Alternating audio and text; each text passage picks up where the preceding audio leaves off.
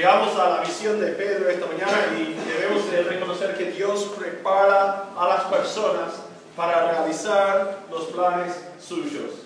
Increíblemente Pedro está siendo moldeado en este encuentro, en esta oportunidad de una forma tremenda para prepararlo, servir a Dios de una nueva manera. Yo no sé de ustedes, pero a veces eh, yo he tenido información equivocada o una enseñanza no tan correcta. Eh, yo me acuerdo una vez que mi abuela me dijo, eh, cuando ella tenía vida, ella me contó de un suceso en su vida donde ella había aprendido mal y como esto le afectó la vida durante muchos años. Ahora, cuando ella era bastante eh, jovencita, chica, su mamá y su papá le habían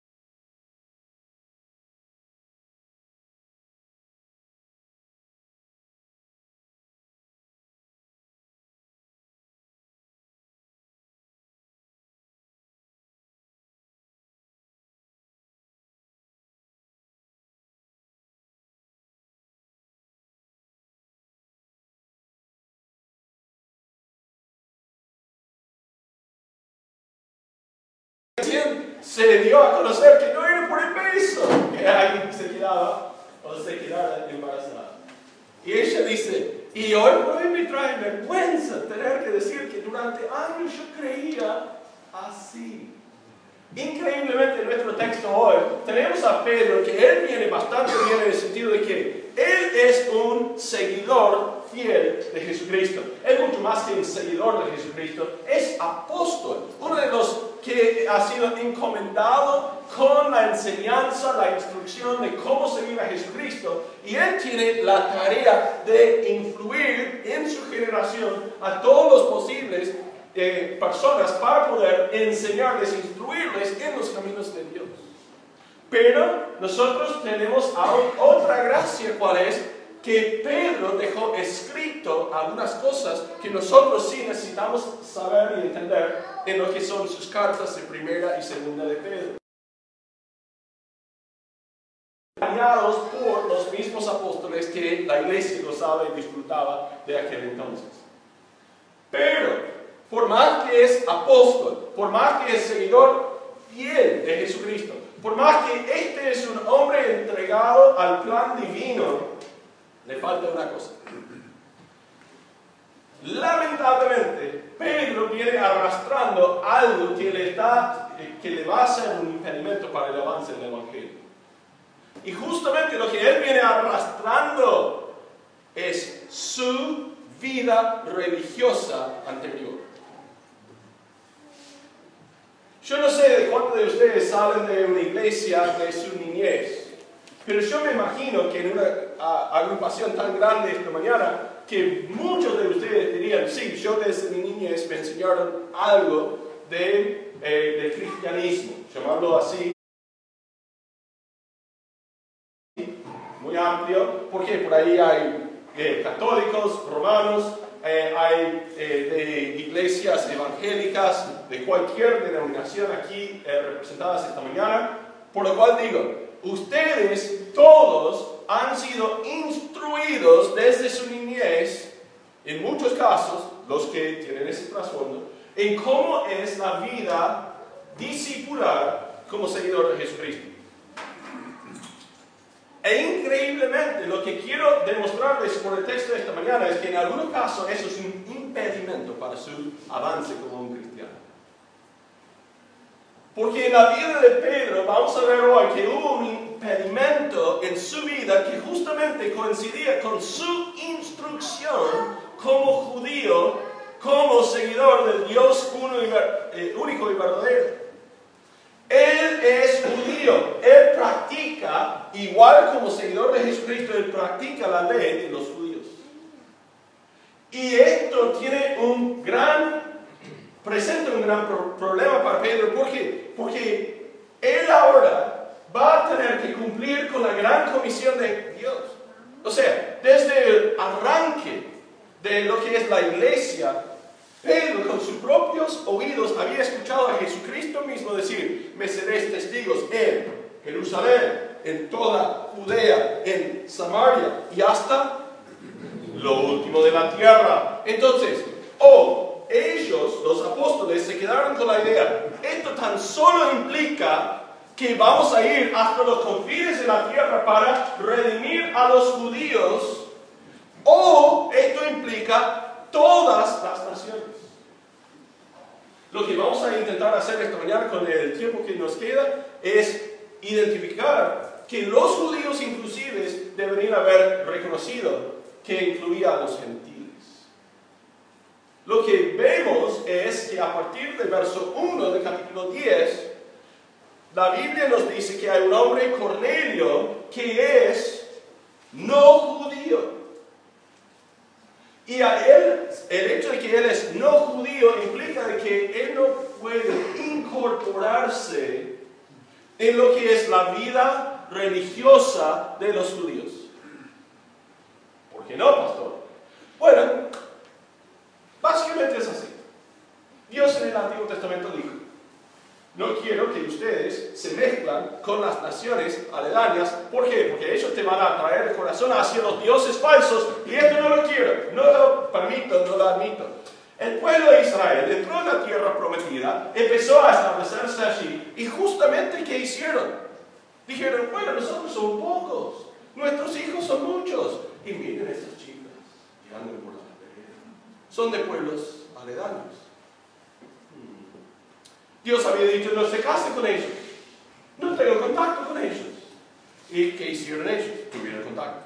¿Sabe que dentro de un par de generaciones, un par de generaciones, ya el pueblo de Israel ya había construido templos falsos en lugares de adoración falsa en Israel?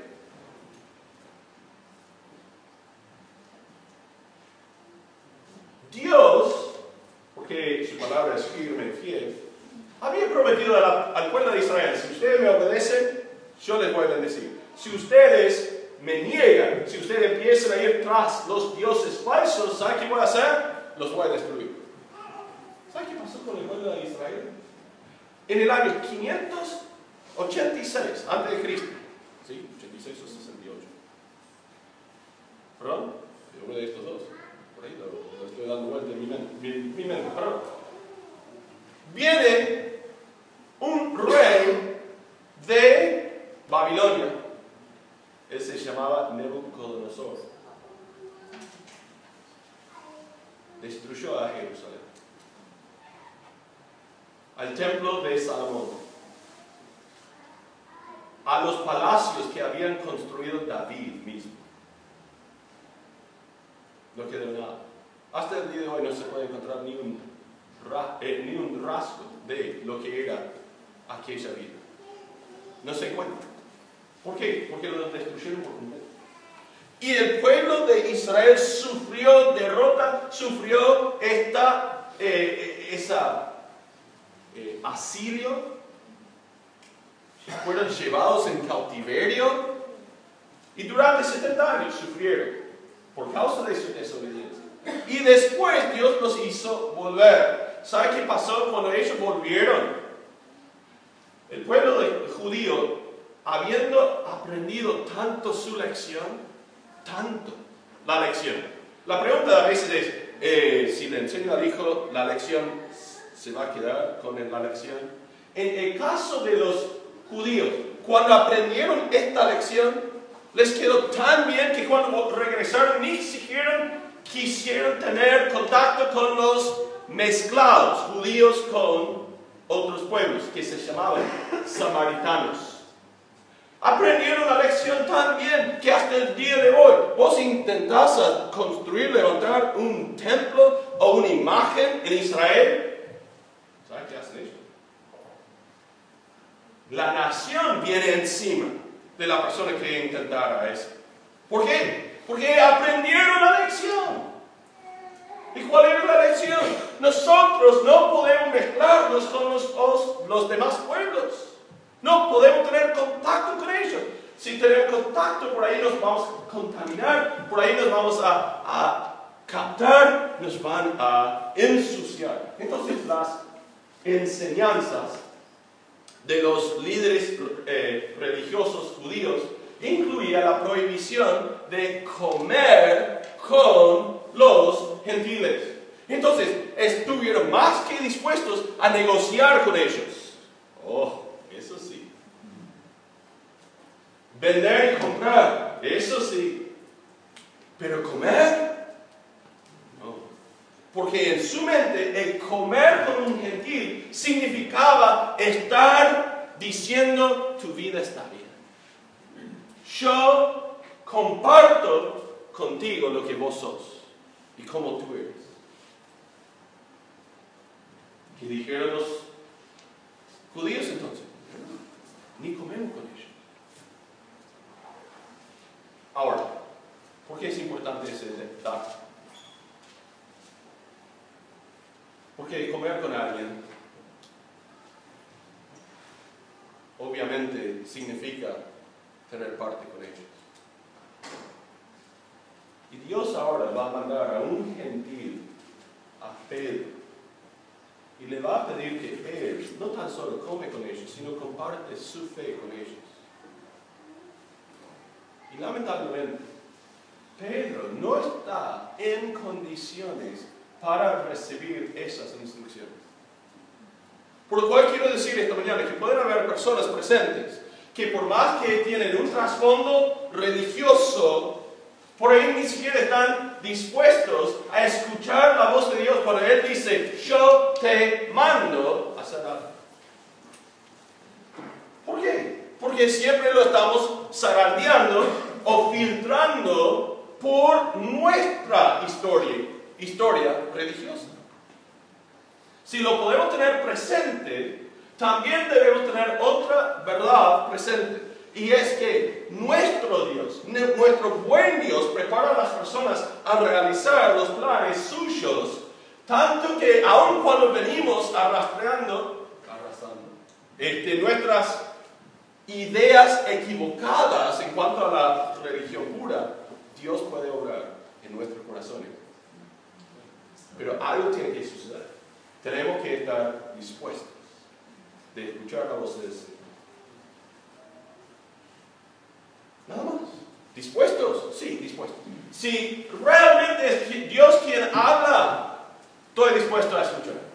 Con esto nomás, ya es suficiente. Y eso es lo que vamos a ver en el texto. Pedro no está ahí diciendo, sí, sí, sí, sí, el Señor me habló. Simplemente dice, estoy dispuesto a escuchar. Y después él quiso platicar Y vamos a ver que eso tiene mucho que ver con el carácter de Pedro.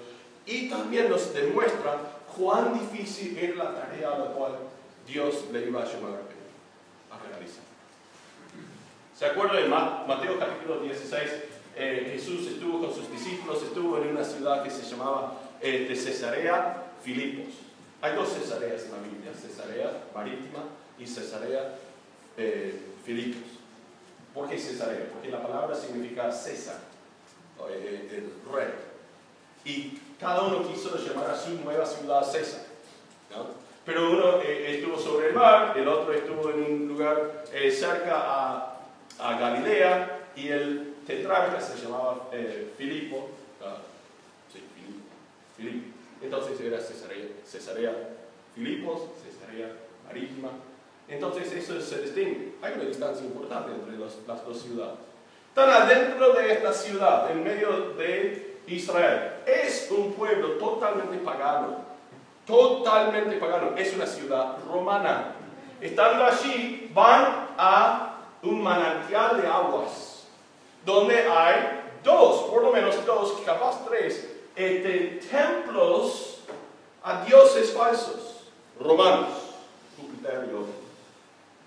Estando allí, en este recinto, mirando al agua fluir desde una roca, una cueva, Ahora el agua no sale más de la cueva, sale un poco adelante de la cueva. Y lo visitamos e-, este año, justamente, eh, mi esposa y. Muy interesante. Los templos no quedan nada excepto los pisos, algunas cosas, columnas y más, y algunos escritos tallados en la roca al lado de la cueva. Estando allí, con esa figura, que hay un gran precipicio arriba de la cueva, de roca, y estando allí, Jesús dice a Pedro, pregunta a todos sus seguidores, ¿y quiénes dicen ustedes quién soy yo? Jesús, o sea, Pedro dice, tú eres el Cristo. Ah, carne y hueso no te lo reveló, dice Dios, Jesucristo, sino mi Padre que está en los cielos. Yo te digo algo, tú eres Petros, piedrito. Sobre esta roca edificaré mi iglesia. Las puertas del Hades no prevalecerán contra ella.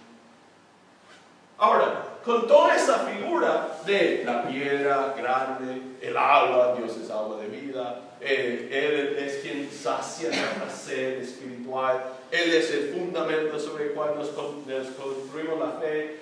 Con todas esas figuras, ahí hablando Dios, Él dice, ves estos falsos esos templos falsos no van a prevalecer. Pero mi iglesia sí. Entonces Pedro tiene todo ese trasfondo de que Dios le está hablando. Dios ya le había dicho, tú eres importante. Y ahora hemos visto a Pedro en una posición privilegiada de predicar en el día de Pentecostés de predicar a los samaritanos. Y ahora le falta predicar a los gentiles. La semana que viene, Dios mediante, nosotros vamos a llegar a ver cómo Él predica a los gentiles. Es el primero. Dios, Jesucristo literalmente comenzó construyendo su iglesia sobre Petros, utilizándolo, pero su iglesia es más grande que Petros porque es la piedra grande, el, la piedra del ángulo que es Jesucristo sobre la cual sigue construyéndose la iglesia. Hermanos, Pedro es una figura importante. Y ahora lo encontramos aquí en la casa del curtidor, como lo habíamos, visto hace un par de semanas atrás, Jope, una ciudad sobre el mar, eh, un poco al sur de Cesarea Marítima, Cornelio es de Cesarea Marítima, manda a algunos a buscar a un tal Pedro que debe estar en la casa de un tal este, Simón Curtidor que está junto al mar. Y dice, ah, y manda a tres personas a buscar a Pedro, mientras que están en camino. Mientras que están en camino. Pedro está en la casa de Simón Curtidor haciendo su vida. ¿Y qué es su ministerio?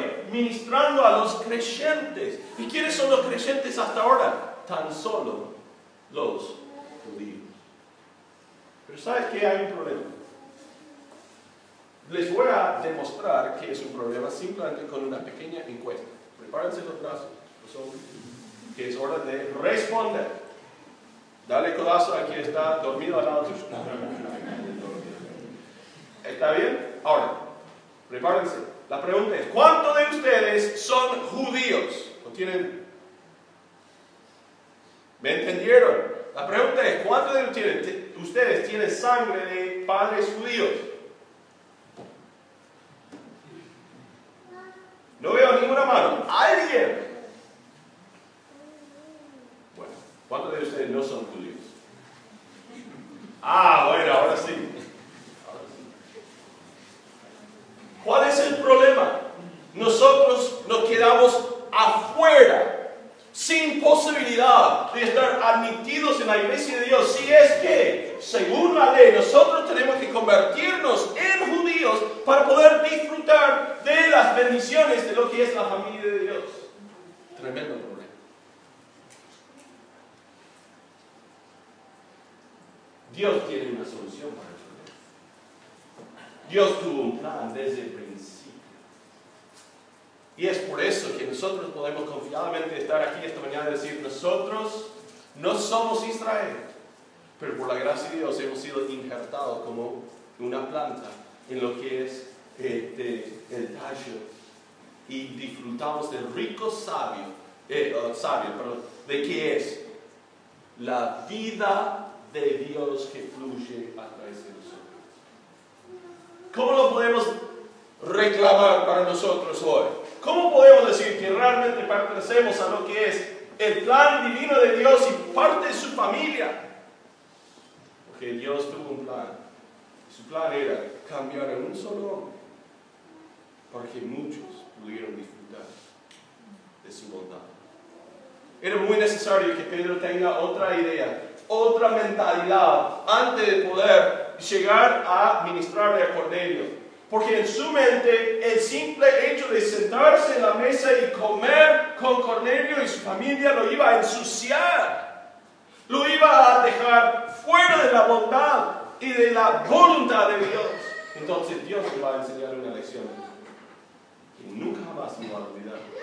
Que termina siendo una tremenda lección para nosotros, donde debemos nosotros hacer un poco de aplicación hoy para preguntarnos, ¿estamos siéndole obediente al plan divino de Dios? O más bien, hemos puesto trabas al plan divino de Dios porque tenemos ideas erróneas en cuanto a la voluntad de Dios expresada en la palabra. Vamos al texto entonces.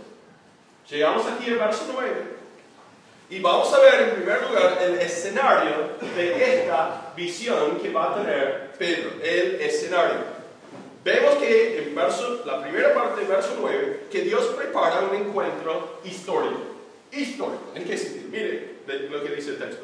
Al día siguiente, mientras ellos, hablando de los que habían sido enviados por Cornelio, verso 7, este llamó dos de sus criados y a un devoto soldado de los que le asistían, a los cuales envió a Jope, después de haberles contado todo. Al día siguiente, mientras ellos iban por el camino y se acercaban a la ciudad, Pedro subía a la azotea para orar. Aquí hay dos pueblos que no tienen contacto entre sí y ahora Dios dice, yo quiero un cumbre entre ustedes.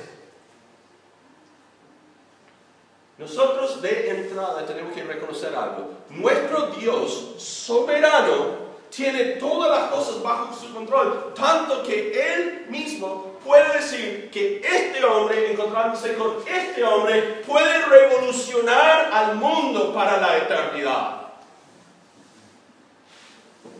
¿Por qué es que nosotros estamos tan preocupados con qué nos vamos a vestir, con qué nos vamos a comer, cuando Dios dice que Él se cuida de nosotros. ¿Dónde está la preocupación por si nosotros estamos encontrándonos con las personas que Dios tiene en nuestro camino para que al fin y al cabo la historia puede ser cambiada? ¿Quién sabe si ese breve encuentro entre vos y un conocido tuyo no terminara en la transformación de una familia entera, de una ciudad entera, de un país por completo. ¿Quién sabe? Lo que yo quiero que ustedes vean de, de, entrada es que Pedro no puede tener idea de que su encuentro con Cornelio va a producir los resultados que nosotros disfrutamos hoy por hoy era imposible. Le era imposible. Y nosotros estamos sentados aquí, ¿por qué? Porque Pedro fue a Cornelio. Gloria a Dios por su disposición, aun cuando le entra a la mente preocupación. Vemos aquí en la segunda parte, verso 9, que Pedro se retira para orar a pesar de sus impulsos. Mire verso 9 nuevamente aquí, Pedro subió a la azotea para orar cerca de la hora sexta y tuvo gran hambre y quiso comer. Pero mientras se le preparaba algo, ahí viene la visión. ¿Cuál es el entorno entonces? ¿Cuál es el escenario de esta visión? Pedro está en la casa de Simón, hora sexta. Nosotros habíamos dicho la semana pasada que la hora para los judíos arranca el día a las 6 de la mañana. Entonces, seis horas después, ¿qué hora es? 12 de mediodía. Ahora quiero que ustedes sepan que históricamente nadie comía al mediodía. Vale, ¿no? ¿Cuántos de ustedes comen al mediodía? A ver. Sí, amén. Yo les acompaño. Excepto cuando la comida no está lista al, mediodía. Después acompaño a cuando esté el plato de frente mío. Ahí sí. Me conformo con que no preparo la comida, así que espero la comida. Si viene al mediodía, amén. Si viene a la una de la tarde, amén. Si viene a la una y media, eh, ¿qué pasó? Vale.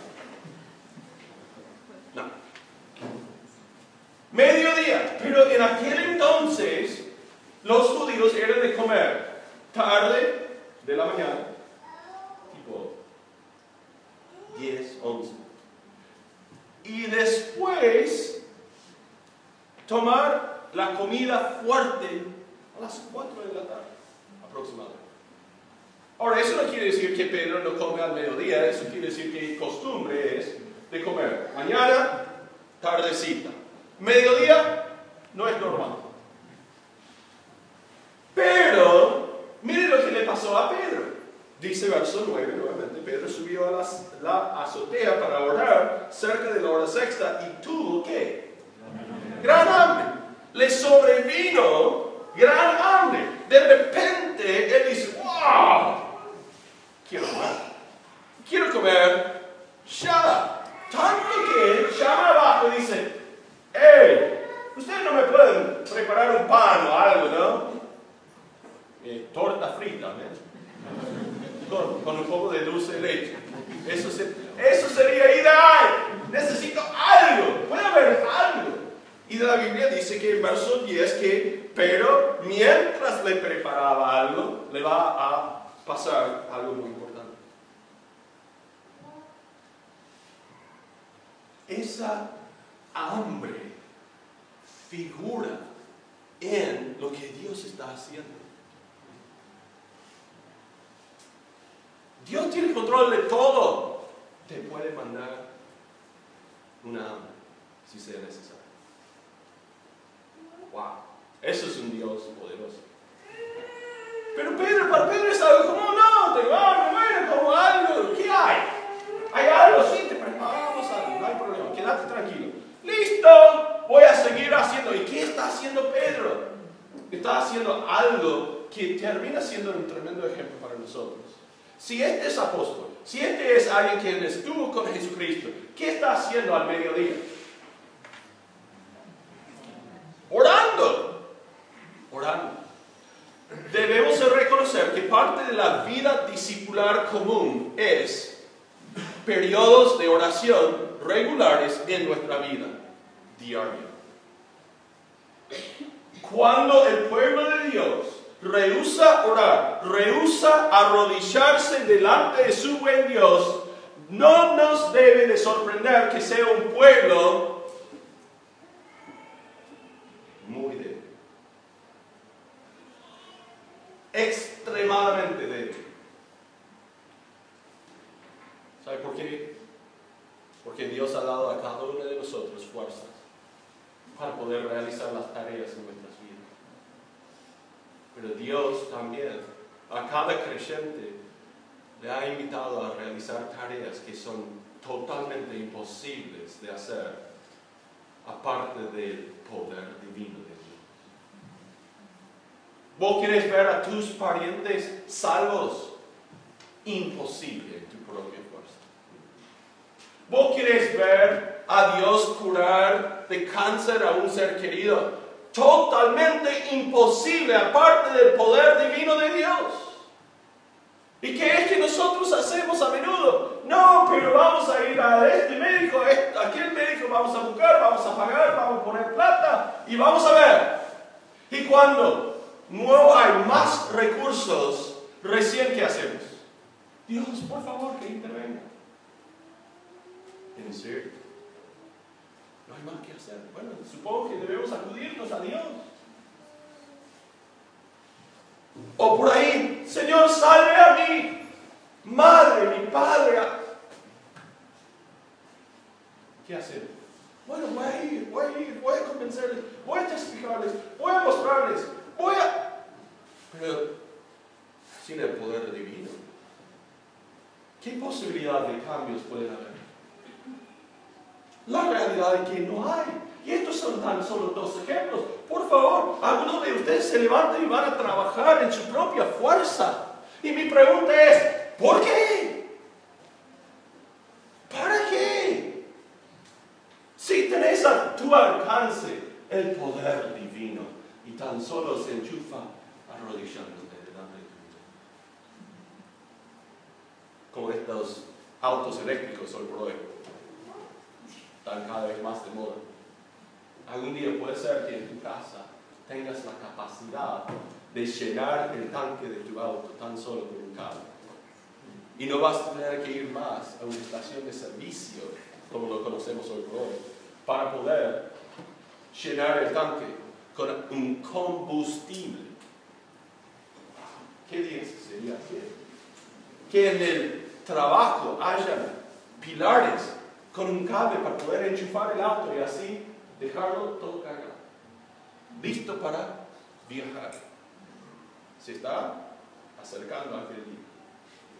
No va a ser el próximo año, quizás tampoco en una década, pero prontamente, prontamente los autos van a ser, todos con un enchufe. ¿Sabe qué pasa con un auto que hace falta estar enchufado cuando no tiene más carga? Eso es fácil. ¿Qué pasa? Nada. No pasa nada. No puede avanzar para pasar nada. Ellos literalmente está quedado. Y lamentablemente cuando el pueblo de Dios no tiene un tiempo designado donde ellos mismos están ahí buscando enchufarse y sacar de Dios el poder divino, es, no nos debe de sorprender que seamos un pueblo débil incapacitado para realizar las obras que Dios nos ha llamado a realizar. Hacer discípulos es imposible fuera de la voluntad y poder de Dios. ¿Cómo vas a discipular a alguien si vos mismo no tenés el poder divino? Con esto en mente, vemos a Pedro que él sube a la azotea y ¿qué hace? Mediodía. Por ahí no es su costumbre comer al mediodía, pero él tiene un banquete todos los días al mediodía. Porque está a solas con su Dios. Dice, verso 10, última palabra, le sobrevino un éxtasis. Dios prepara a Pedro al dejarle en un trance. Un trance. La palabra éxtasis es una palabra un poco difícil para nosotros. ¿Por qué? Porque está sacado directamente del griego.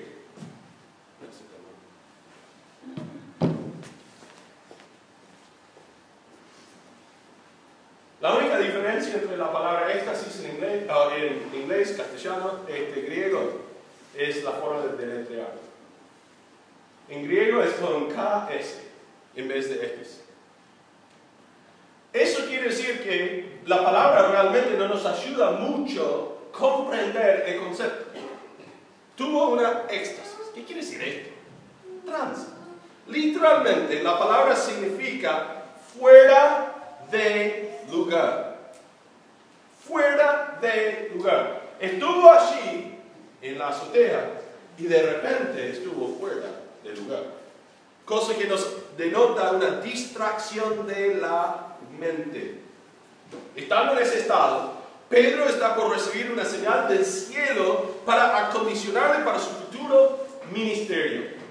Está en la azotea, está orando al mediodía y de pronto tiene hambre. Es un poco fuera de lo común, pero se puede solucionar fácilmente.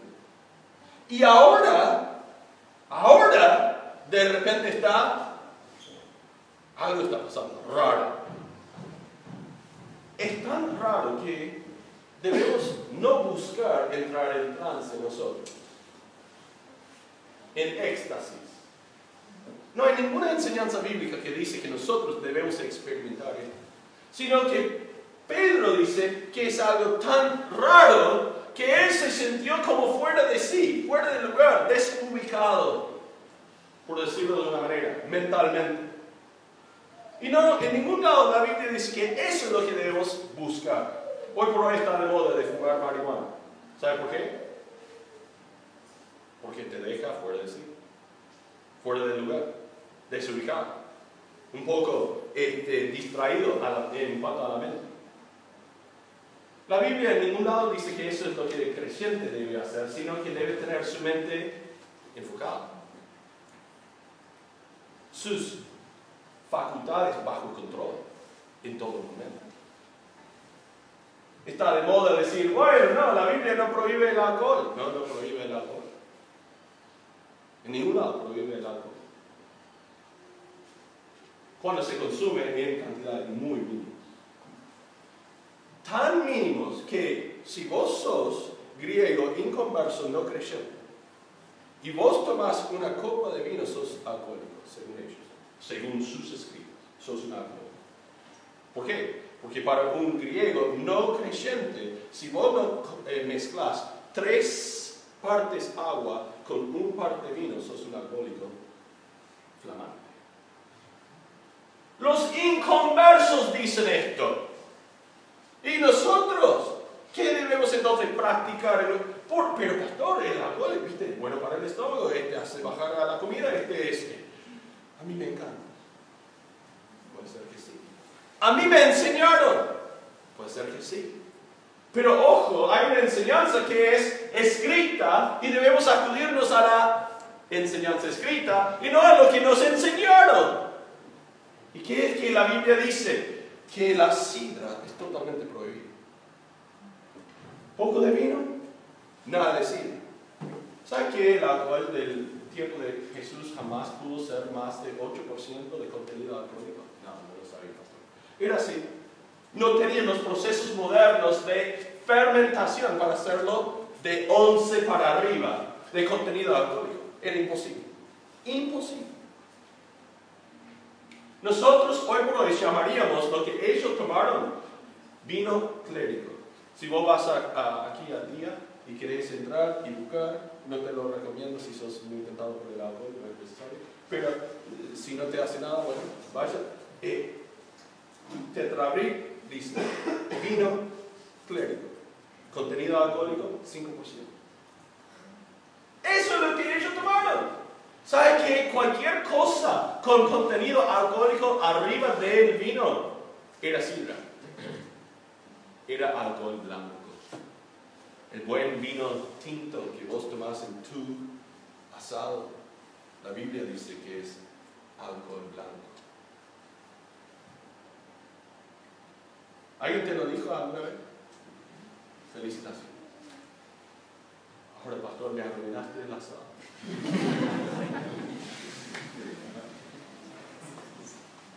Escucho. Prefiero arruinarte que vos estás, estés fuera de sí. Desenfrenado, descontrolado. Por lo cual, llegando a este texto, nosotros reconocemos que Pedro dice, esto es algo raro, no recomendable. Verso 11.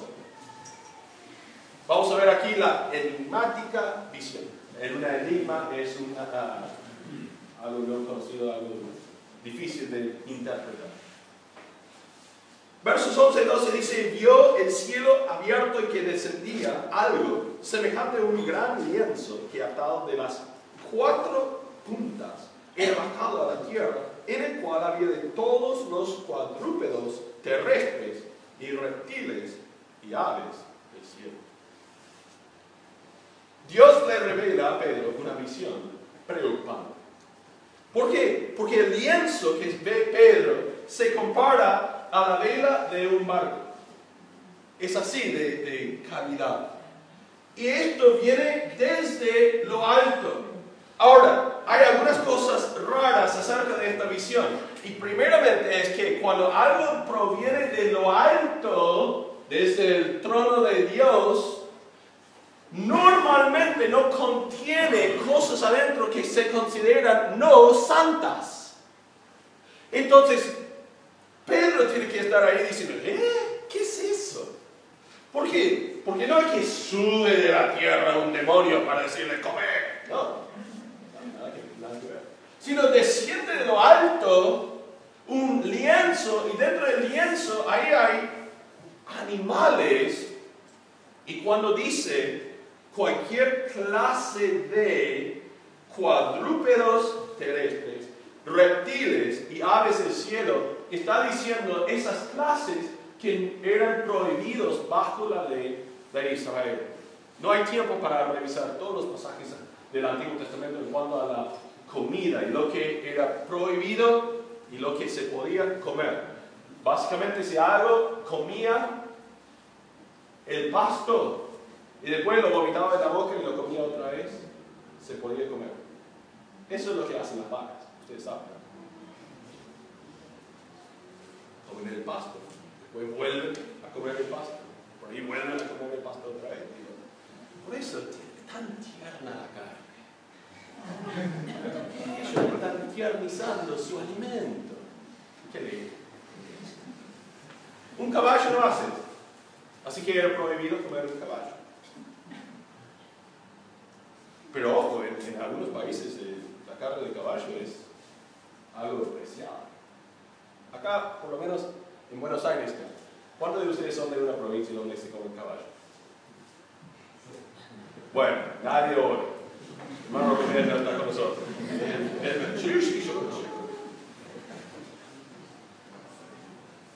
¿Ustedes comieron alguna vez en misiones?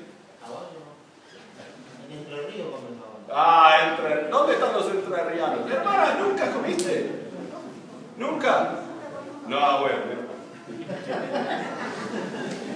Ese pan. Ese pan. Por eso hay que evitar a veces algunos paradores ahí al lado de la carne. Muy duro. De todos modos, no es la parte más preocupante, porque ahora Pedro va a recibir instrucciones en cuanto a lo que le, se presenta delante de él. Miren verso 13. Le vino una voz. Leí algunos comentaristas que decían, eh, cuando responde Pedro a esa voz, él tan solo usa el término de respeto del Señor. Pero quiero que ustedes vean conmigo que hay un contexto aquí. ¿El lienzo de dónde proviene? Del cielo, desciende del cielo. Hay una voz que le habla. Entonces, es muy difícil que Pedro pierda el contexto de esa voz. Muy difícil. Puede serlo, pero voy a decir, hay un contexto aquí. Y le vino una voz, levántate Pedro, mata y come. Cualquiera que sea, sabe quién es Pedro y tiene voz humana. Eso llama. Verso 14. Entonces Pedro dijo, bueno Señor, si vos querés, ¿dónde está el cuchillo? No. Ni siquiera se menciona el cómo iba a realizar esa tarea. No es importante. Lo que es importante es que hay un mandato aquí. Levántate, mata y come. ¿Y qué dice Pedro? Señor, no. Señor, no. Yo temo que hasta el día de hoy hay creyentes muy, muy metidos en lo que es la voluntad de Dios, en el plan divino de Dios, en la obra de Dios, que cuando Dios dice, haga esto, dicen todavía, no.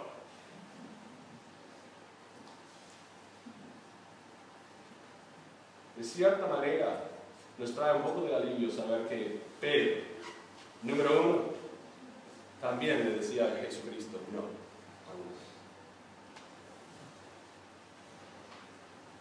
Mire la paciencia y la misericordia de nuestro Dios. Estuve escuchando un podcast esta semana de uno que testifica a los musulmanes y él hablaba de que los musulmanes creen más acerca de Jesús y, y su persona que muchos cristianos.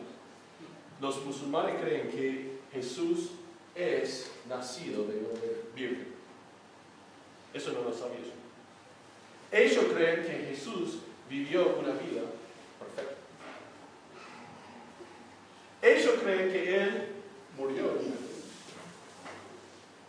Ellos creen que Él va a regresar algún día para dar fin a todo el mundo. Todos los musulmanes creen así. Pero si vos le preguntás, ¿era Jesús Dios? Te van a decir, absolutamente que no.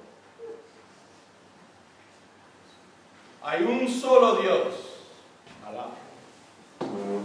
Y Él es tan lejos de nosotros que aún después de nuestra muerte, el paraíso no es un lugar de encuentro con Dios, porque Dios no tiene contacto con el ser humano. Es un lugar de poder complacerte uno mismo, o uno, complacerse uno mismo. Vamos. Dios es lejos del hombre, no se acerca. No creen en lo que es el pecado originario. Ellos creen que Adán pecó, que Adán fue perdonado y que nadie más fue infectado por el pecado de Adán. Nadie.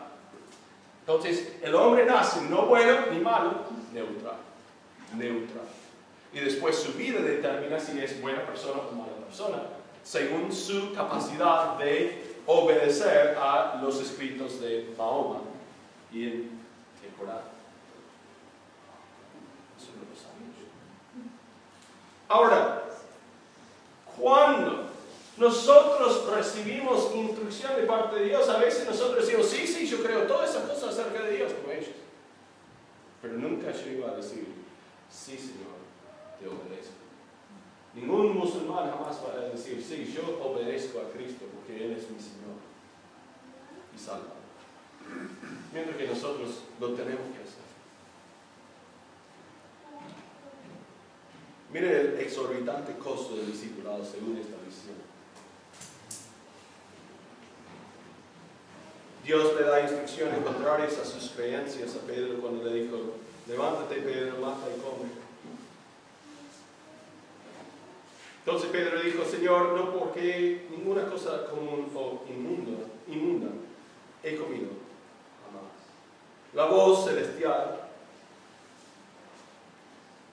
desciende de lo alto con un mandato. Nos hace a acordar un poco de la tentación de Jesús. ¿Se acuerda de Jesús en su tentación en el desierto? 40 días de ayunos el Señor. Después viene Satanás para tentarlo. ¿Qué es la primera cosa que le dice después de 40 días de ayunos? Convierte a estas piedras en paz.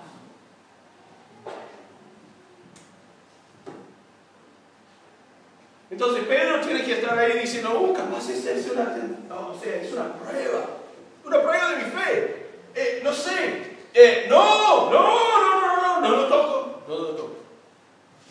Yo no. Yo no soy como los que creen que tú eres buena persona, pero, pero no tenés la capacidad de mandar.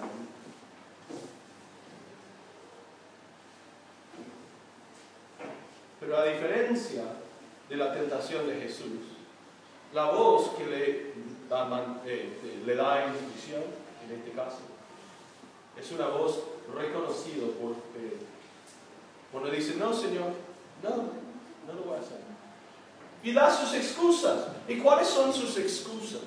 Sus excusas se basan en su creencia. Pedro niega participar por cuestiones de conciencia. Increíble para mí que un hombre tan ligado a Jesucristo pudo negar obedecer a Jesucristo porque creía que la voz del Señor iba en contra de los escritos del Señor. ¡Wow! Eso es tremendo. Igual no está pausa al, al, momento de decir que yo estoy escuchando cosas del Señor. ¿Por qué? Porque debemos de medirlo a través de lo que dice la palabra. Amén. ¿Hay algo más cierto que este libro? No hay. Y si no hay, entonces, ¿qué es que nosotros estamos haciendo con este libro? Lo estamos poniendo en práctica. Ojo, a veces inclusive nosotros malinterpretamos. No soy el único en hacer esto. No soy el único. Vamos, va, vamos a ver un pasaje bíblico que está mal interpretado por Pedro. ¿Quieres verlo? Vamos. Génesis, capítulo 3, 12. 12. Génesis 12, 3. Pasaje mal interpretado por Pedro.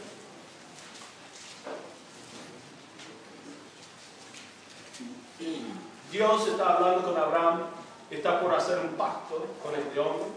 Un pacto, la palabra pacto literalmente dice eh, cortar en medio. Medio. Voy a hacer un corte en medio contigo. Dios dijo, quiero que vos tomes una cabra, que lo dividís en dos partes, que pones una parte del cuerpo de este lado, otra parte del cuerpo de este lado, y el Espíritu de Dios pasó por el medio. Y después mandó a Moisés, quiero que vos también pases por el medio. ¿Qué es eso? Bajo pena de muerte voy a cumplir con este pacto. Es lo que dijo Dios. ¿Ves esos animales divididos en dos? Eso es lo que va a ser mi persona si yo no cumplo. Un corto. Hizo un pacto. Con Abraham. Mire lo que es la promesa del pacto. Bendeciré a los que te bendijeren. Y a los que te maldijeren, maldiciré. Bien, bien, ¿viste? ¿Viste? No te metes con un judío. En los Estados Unidos, de los estados de Texas. Texas tiene un lema en todos los carteles del, del estado. Muy grande Texas. Más o menos del tamaño de la provincia de Buenos Aires. ¿Está bien? Muy grande. Por todos lados. ¿Sabes qué dice? El lema de los tejanos, del Texas. No te metes con Texas. Ese es su lema. Está en serio. No te metes con Texas. Bueno. Los judíos tuvieron razón en poder tener el mismo, o sea, el mismo lema. No te metes con un judío. Mira, mira lo que dijo Dios. Pero no termina el versículo allí. Mire la última parte. Dice, y serán benditas en ti, judíos, todas las familias de la tierra. Mal interpretado. Pedro llega a la conclusión que esto significa que todas las familias del mundo se van a convertir en judíos. Nosotros tenemos la ley, ellos van a llegar a ser seguidores de la ley. Pero ¿qué es que dijo Jesús? Ninguno puede cumplir con la ley. Yo he venido no para abrogar la ley, sino para cumplirla. Yo sí voy a cumplirla. Y la Biblia dice que una vez cumplida no hay nada más para hacer. La ley no tiene señorío sobre ustedes.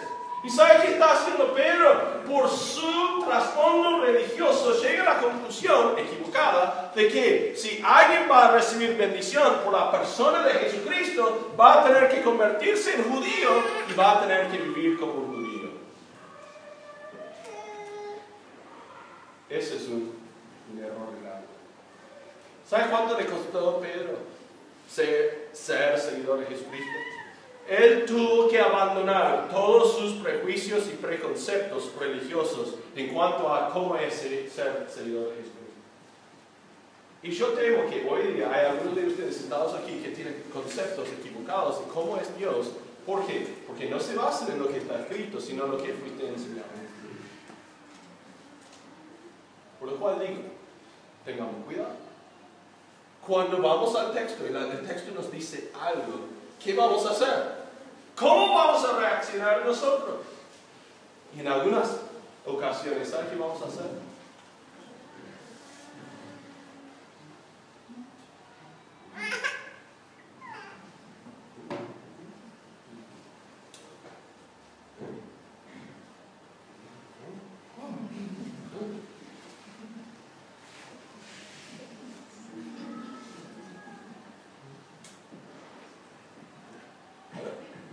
Ah, mira.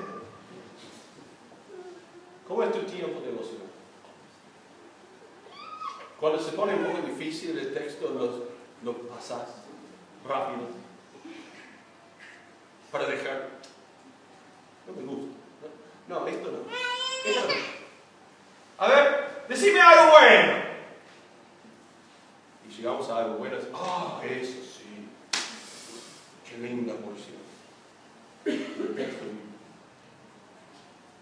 De hecho, el cristiano que hace semejante estudio bíblico está diciendo no a los mandatos de Dios, porque mayormente son los mandatos donde nosotros tenemos problemas. ¿Por qué? Porque un mandato es lo que nos dice que tenemos que ser o lo que tenemos que hacer. Y lamentablemente cuando nosotros llegamos a una porción de las escrituras donde dice cómo debemos de ser o hacer, nosotros decimos sí, pero estoy confortable haciendo conforme a mi manera. Y Dios dice, no, no, no, no, no, no entendés.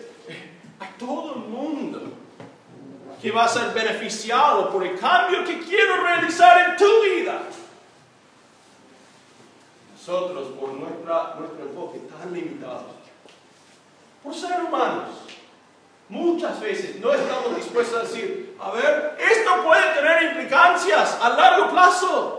Mi decisión de obedecer puede ser diferencia para mis familiares y conversos. Mi decisión de obedecer puede ser la diferencia entre vida y muerte para mi vecino. Mi decisión de obedecer puede ser diferencia entre si alguien llega a concluir que lo que profeso con mi boca se ve reflejado en mi vida y entonces lo que yo profeso es digno de seguir. ¿Cómo van a saber si nosotros mismos estamos con el texto, con lo que Dios nos manda hacer, diciendo, esto sí, aquel no. Pedro dice que no. No. Y da muy buenas explicaciones. No puedo, no puedo, porque jamás en mi vida he comido algo que es considerado inmundo. Eso quiere decir que me va a ensuciar, hablando eh, de manera religiosa los que nos lleva a verso 15 y 16. Volvió la voz a él la segunda vez. Lo que Dios limpió, no lo llames tú.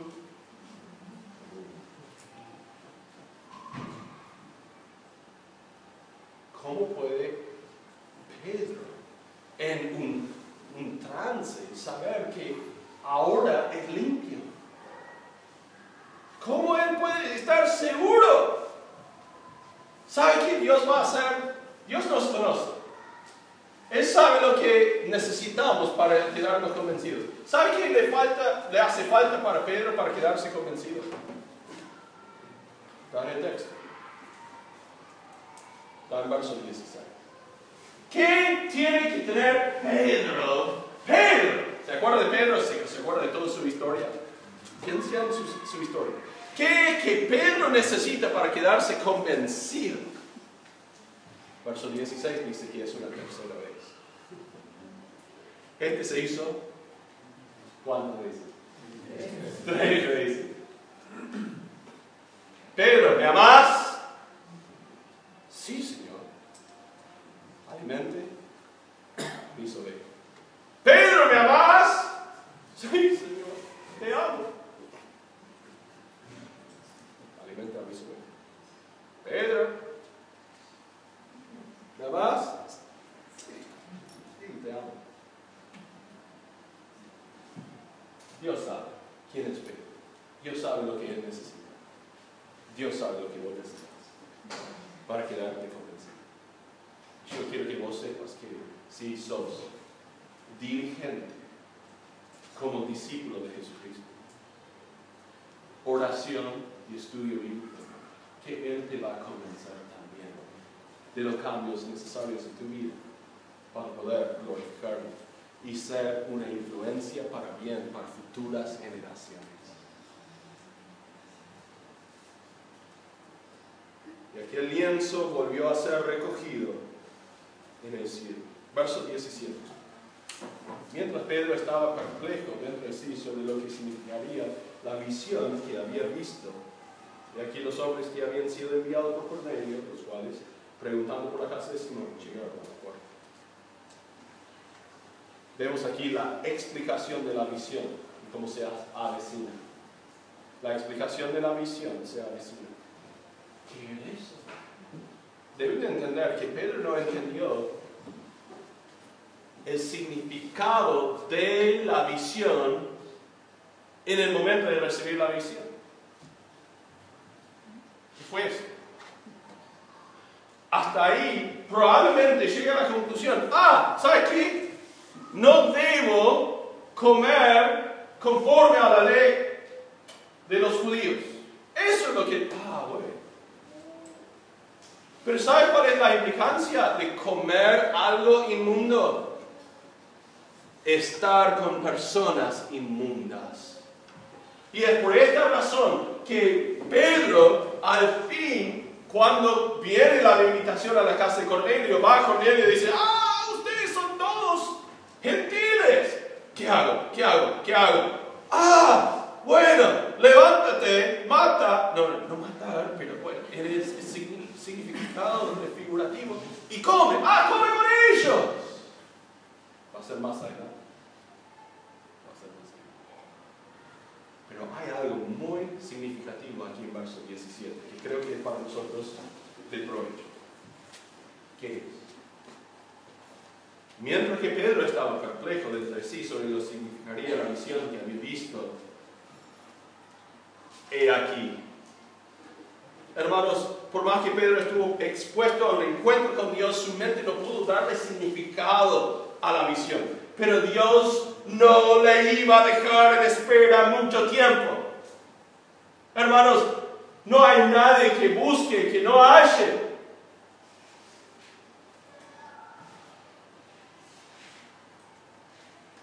¿Cómo es tu búsqueda? Nuestro Dios no es un Dios que dice, quiero que hagas algo, pero no te doy la explicación, no te enseño, no te permito captar el significado de lo que estoy haciendo. Porque su palabra está en nuestro alcance. Ahora, tenemos que sernos honestos y reconocer que somos muy ignorantes en cuanto a este libro. Muy ignorantes. Tan ignorantes que a veces sucede algo en nuestras vidas tan sencillo como una enfermedad o por ahí en un cambio en lo que es la normalidad, normalidad de nuestra rutina y terminamos presuponiendo cualquier cosa. Es como cuando los apóstoles vieron al hombre paralítico y dijeron, ¿y quién pecó? ¿Este o su padre? Y Dios dice, no leyeron la Biblia. No entendieron las escrituras. Ellos dicen, la verdad que no. Este es para que el Hijo del Hombre sea glorificado. Levántate y anda. ¡Wow!